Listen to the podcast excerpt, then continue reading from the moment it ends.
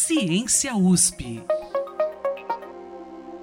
Todo mundo que já foi criança um dia fez perguntas que arrepiaram os cabelos dos adultos, de tão difíceis de responder. E todo mundo que é criança agora tem uma dessas perguntas para fazer. O que é que acontece quando uma pergunta dessas é feita a um cientista? Eu sou Silvana Salles e te convido para acompanhar este Ciência USP especial de Dia das Crianças.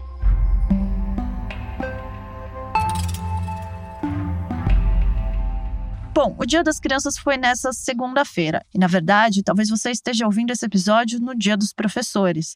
Mas aqui no Ciência USP decidimos que ainda é dia delas, as crianças, e que este episódio é o nosso presente para os nossos pequenos ouvintes.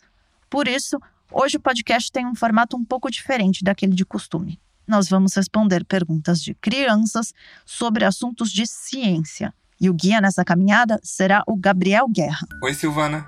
Bom, como você já disse, o nosso Ciência USP de hoje está um pouco diferente. Quem convive com crianças sabe muito bem o quanto elas perguntam.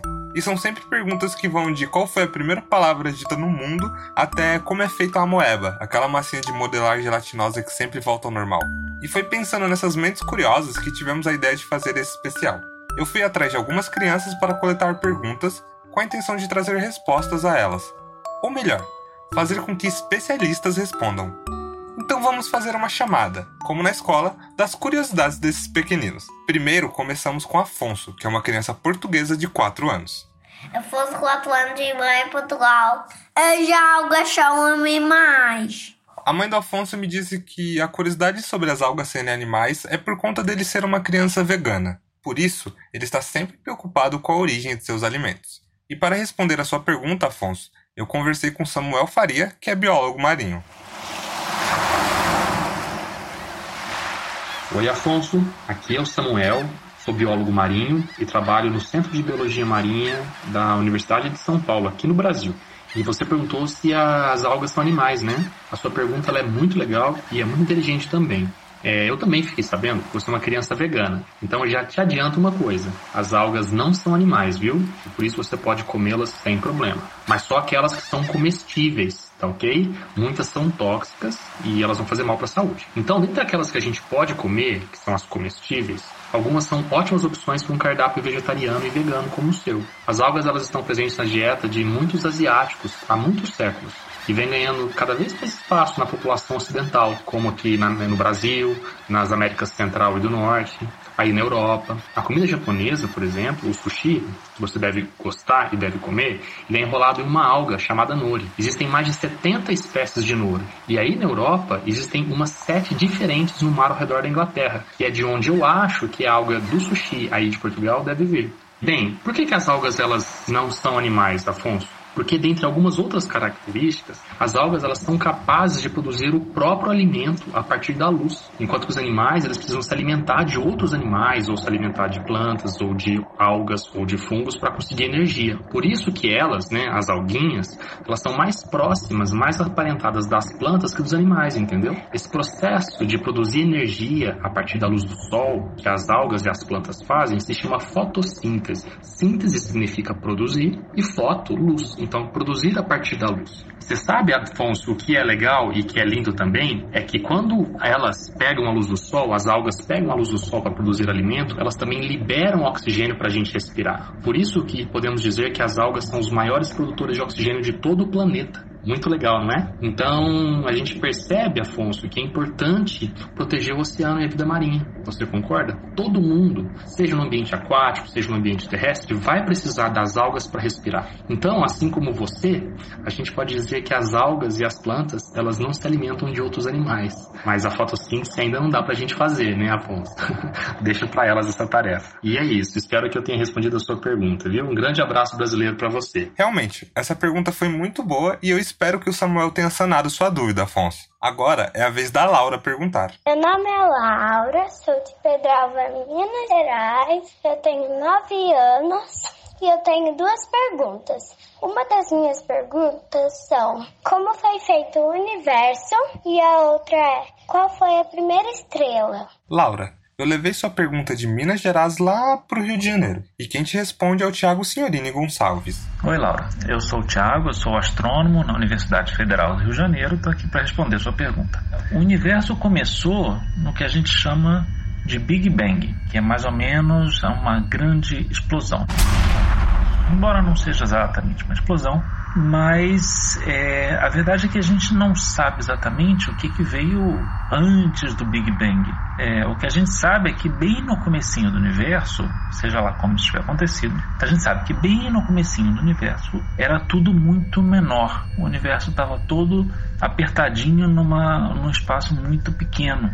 E como estava tudo muito apertado, estava tudo muito quente. E foi nessa época que o universo cresceu, ele cresceu muito rapidamente e ele foi então, é, aos poucos, à medida que ele ia crescendo, ele foi esfriando também. Então ele tinha uma temperatura naquela época de vários trilhões de graus e ele foi esfriando até permitir que as galáxias, as estrelas se formassem.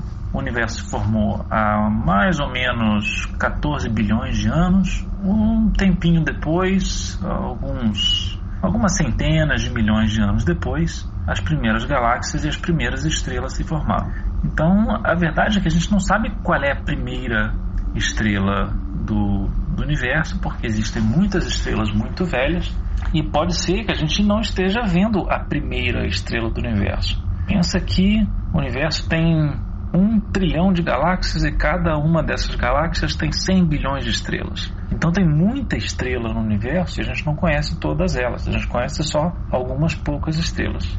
Mas das estrelas que a gente consegue ver, as mais antigas têm por aí, tem uns 13 bilhões de anos, um pouquinho menos. Então, é, as estrelas mais antigas foram formadas mais ou menos nessa época. Só que a gente provavelmente não conhece a mais velha delas simplesmente porque a gente não está conseguindo ver ainda. A gente não consegue ver todas as galáxias do universo, a gente não consegue ver todas as estrelas do universo. Tem estrela e galáxia demais por aí para a gente conhecer tudo. Deu para imaginar como o universo é grande, né, Laura? Eu vou aproveitar que vocês estão próximas e chamar a sua irmã gêmea, Manuela, para fazer a próxima pergunta. Sou Manuela, tenho 9 anos, sou de Pedralva, Minas Gerais, e eu queria saber qual foi a primeira espécie de animal que existiu no mundo. Quem vai responder sua pergunta é o paleontólogo Max Cardoso Langer. Mas, Manuela, antes eu preciso te explicar o que é um paleontólogo. O paleontólogo é o cientista responsável por estudar os seres que já habitaram o nosso planeta. Inclusive, são eles que estudam dinossauros e outros bichos do passado.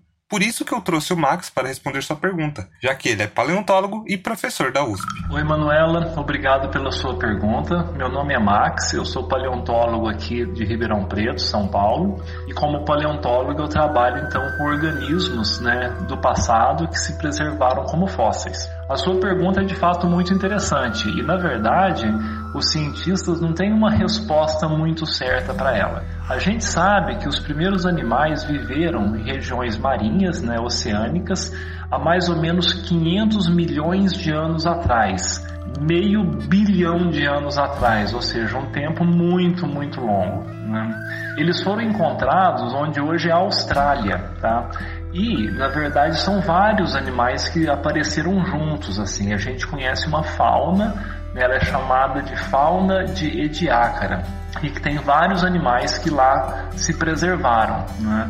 Então não é um animal mais antigo, uma espécie, são várias que têm mais ou menos essa idade. São animais muito diferentes do que a gente conhece hoje mas mais ou menos eles seriam parentes distantes de animais como água-vivas, moluscos, uh, ouriços do mar, coisas desse jeito. Então são animais invertebrados, né, que viveram em ambientes marinhos, litorâneos, né, há 500 milhões de anos atrás lá na Austrália. Né. Os nomes deles são muito esquisitos, né? Um chama Dickinsonia, outro chama Parvancorina, outro chama Springina. Na verdade, são dezenas de animais, como eu falei, que foram encontrados nessa região e são em conjunto todos eles os mais antigos que a gente conhece. Tá bom, muito obrigado, um abraço. Esses nomes são bem esquisitos e engraçados mesmo. E agora vamos sair da região sudeste e ir pro sul, porque é a vez da Maria Clara perguntar. Olá, meu nome é Maria Clara, 4 anos, eu moro em Florianópolis e eu quero saber do que o cérebro é feito de minhocas? Beijo. Depois disso, eu também fiquei curioso, Maria, e chamei o Newton Canteras para tirar a sua dúvida. Olá, Maria Clara. Eu me chamo Newton e eu vou responder a sua pergunta. O cérebro não é feito de minhoca, não, mas ele é feito de células. E estas células parecem pequenos monstrinhos. Eles têm anteninha, bracinho, e eles falam com os outros. Uma linguagem muito estranha, mas eles acabam se entendendo. São muitos esses monstrinhos, mas muitos mesmo. Eles vão te ajudar a ouvir, eles vão te ajudar a ver, eles vão te ajudar a falar e eles vão falar para você se você vai ficar triste ou se você vai ficar alegre. Eles vão te ajudar a decidir o que você quer fazer. E é disso que é composto o cérebro. Eu espero ter respondido sua pergunta, Maria Clara. Um beijo. Ufa, estou mais tranquilo por saber que não há minhocas no meu cérebro. Voltamos para São Paulo, agora na região do ABC, para a Nicole fazer sua pergunta. Oi, eu sou a Nicole, eu moro em Santo André, eu tenho 5 anos e eu quero saber por que o Flamengo é rosa. Eu achei muito interessante porque nunca tinha pensado nisso, Nicole. E eu conversei com o professor Luiz Fábio Silveira para trazer uma resposta a você. Oi, Nicole, tudo bem? Quem está falando é o Luiz, eu sou professor aqui da Universidade de São Paulo e trabalho com aves aqui no Museu de Zoologia. A sua pergunta é muito boa. Os flamingos, eles nascem com a plumagem branca ou cinza e à medida que eles vão ficando mais velhos, eles vão ficando com, a, com as penas rosa. E eles ficam com a cor rosa justamente porque eles retiram eh, essa coloração da alimentação. Então eles comem pequenos camarões camarões, algas, larvas nos lagos onde eles vivem e ao ingerir, ao comer essa comida, eles retiram o pigmento é, avermelhado que vai dar cor na plumagem. E quem faz a última pergunta do nosso especial é a Sofia. Meu nome é Sofia Brito Silva Nascimento e a minha idade é 6 anos. Olha, eu tenho uma dúvida. Como que nasceu o sol? Beijo. O Thiago voltou aqui só para te responder. Oi, Sofia. Eu sou o Thiago, sou astrônomo e vim aqui responder sua pergunta. O Sol nasceu da seguinte maneira: ele nasceu a partir de uma nuvem que era muito, muito grande, muito maior do que o Sol é hoje. E essa nuvem, ela foi ficando cada vez menor, ela foi ficando pequenininha, pequenininha, e à medida que ela ia ficando menor, ia ficando mais apertadinha, ela ia ficando cada vez mais quente. Então ela foi apertando, apertando, tudo aquilo ficou bem apertadinho ali no meio e virou o Sol. E o Sol nasceu inclusive junto com a Terra, que é o nosso planeta. O nosso planeta, a Terra, nasceu da mesma nuvem que o Sol. É como a Terra, nosso planeta, como se fosse uma poeirinha que nasceu junto com o Sol na mesma época. E aí, Gabriel, você já sabia como surgiu o Sol? Nossa, eu não sabia, mas agora com certeza vou comentar sobre isso com os meus amigos. Aliás, as respostas de hoje são ótimos assuntos para se iniciar uma conversa. Você não acha, Silvana? Com certeza. E uma coisa muito legal que a gente ouviu nas perguntas das crianças é que as dúvidas delas são questões científicas da maior pertinência. Tanto é que, em alguns casos, a ciência ainda está longe de encontrar as respostas definitivas. E curiosidade é aquela coisa, né? É essencial para ser cientista. Este episódio de Ciência USP fica por aqui. A produção foi do Gabriel Guerra e a edição de som do Guilherme Ferentino. Eu sou Silvana Salles e te encontro mais uma vez daqui a duas semanas. Ciência USP.